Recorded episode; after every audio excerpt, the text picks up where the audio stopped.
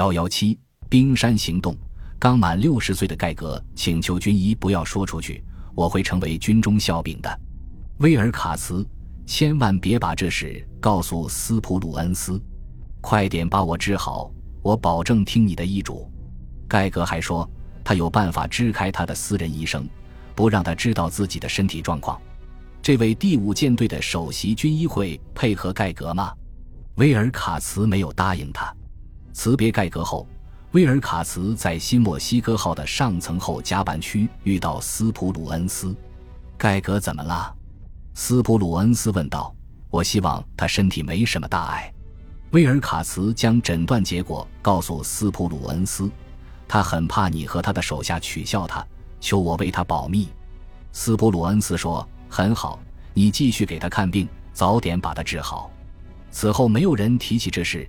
直到这周周末，一份包裹被送到盖格的桌上，里面有一块折叠的很奇怪的布。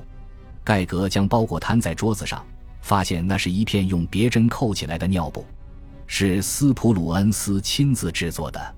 这个该死的老家伙，盖格咆哮道：“但我不能跟他作对，免得中他的圈套。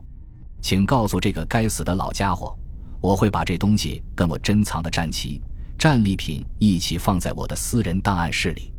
一九四五年五月十一日，大批美军两栖登陆艇用迫击炮和火箭弹开路。随后，巴克纳率领的第十军对整个冲绳岛海岸线发起攻击，目标是包围日军的首里城堡据点。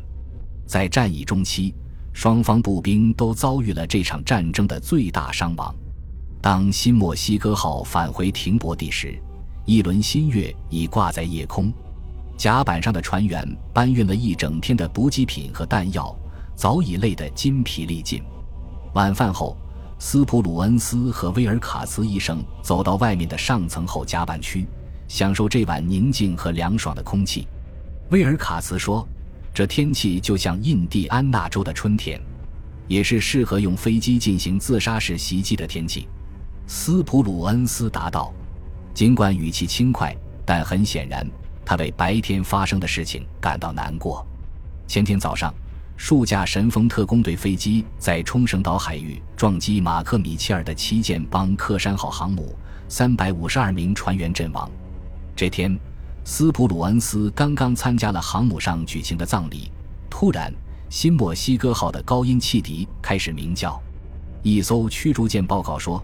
他的雷达侦测到三十五英里外有两架日军飞机，两架 F 四 U 海盗式战斗机发现敌机正在靠近美军舰队的停泊地，立即升空追击敌机。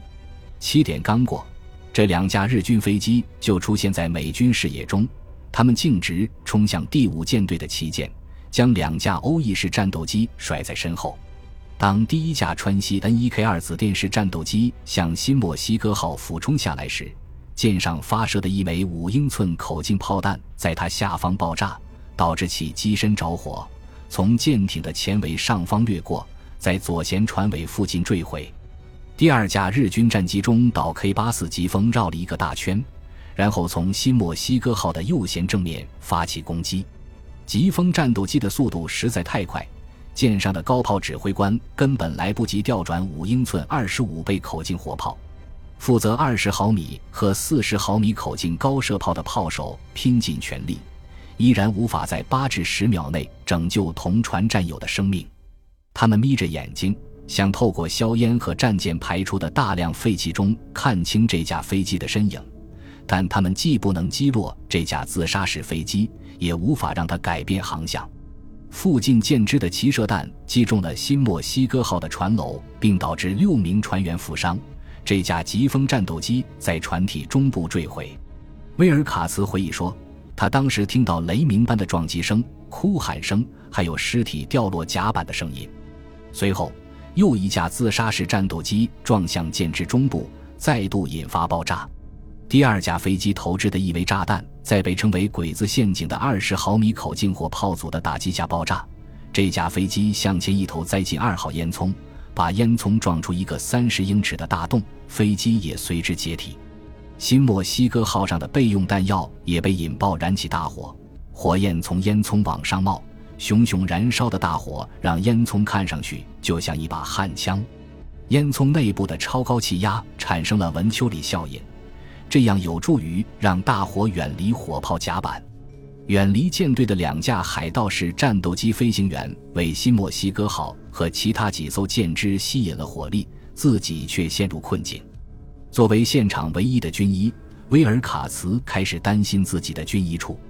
他想，现在新墨西哥号正处于战斗状态，而他的整个军医处都在船舱内。长官，他指着船体中部对斯普鲁恩斯说：“那里需要我。”斯普鲁恩斯看了一眼现场。评估了一下现场形势，然后对威尔卡茨说：“好吧，你和大伙儿待在一起，我要去剑桥那边。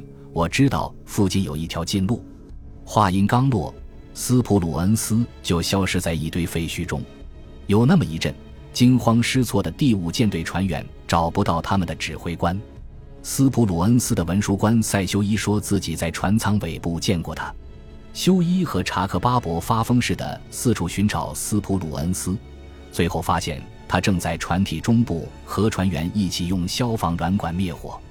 他命令修伊和巴伯评估舰艇的受损程度，并查看敌机是否在甲板上留下电报密码本。说完，斯普鲁恩斯朝剑桥走去。威尔卡茨监督医护人员为伤员验伤并收集死者遗体。大约到了午夜时分，他终于完成了这项工作。斯普鲁恩斯来回踱着步，听浑身血迹、衣冠不整的威尔卡茨汇报伤亡情况。有你在这里，我很欣慰。医生斯普鲁恩斯说道，他蓝色的双眼如冰山般坚定。舰船受到重创，甚至连机舱都暴露在外，但我相信，我们一定能坚持到检修完毕，继续战斗。四十四名伤势严重的船员被转移到舰队停泊区，五十一名遇难者的遗体身份很难辨认，有些阵亡人员只能靠牙刻图标或指纹辨认身份，还有些阵亡人员甚至连牙齿和指纹都找不到。自杀式袭击造成了严重伤亡。与此同时，冲绳岛的先头突击部队也遭受了前所未有的伤亡，七千六百人阵亡，三万一千八百人负伤。包括巴克纳将军，他在战役结束三天前被一枚炮弹击中身亡。这是自瓜达尔卡纳尔岛战役后，美国海军付出的最惨重的代价。第五舰队共有十九艘军舰被击沉，一百八十一艘军舰受损，几乎都是拜自杀式袭击所赐。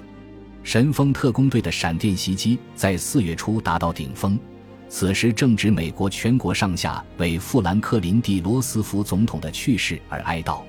这种袭击一直持续到五月，德国投降。凯利特纳也派出驱逐舰在冲绳岛附近担任雷达警戒船，以便在神风特工队飞机袭来时发出警报。但是这些驱逐舰尤其容易遭受自杀式袭击。有这样一个惊心动魄的例子：拉菲号驱逐舰在不到九十分钟的时间里，居然遭遇了二十二架自杀式飞机的袭击，其中六架飞机撞到了这艘军舰。但他幸免于难。战役结束后，将近五千名舰艇官兵在该次行动中阵亡，一万多人受伤。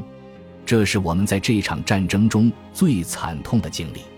斯普鲁恩斯说：“日军致命的自杀式袭击无所不在，所幸雷蒙德·斯普鲁恩斯的运气不错，从未在袭击中受伤，这让威尔卡茨惊讶不已。”这是斯普鲁恩斯的旗舰第二次遭遇自杀式攻击，他还是毫发无损，一路上还拿着消防软管灭火。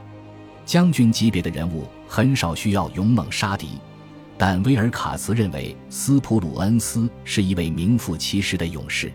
在战斗中，他沉着、勇敢，拥有必胜的决心，某种程度上能够让他身边的人获得勇气和慰藉。他镇定自若的神态鼓舞人心，让我想起佛瑞斯塔和他对尼尔森的评价。我觉得很自豪，很欣慰，而且我敢肯定，在斯普鲁恩斯的带领下，第五舰队是不可战胜的。冲绳岛必定被我军攻陷，日本必定像德国那样以战败收场，我们必定赢得这场悲惨的战争。本集播放完毕，感谢您的收听。喜欢请订阅加关注，主页有更多精彩内容。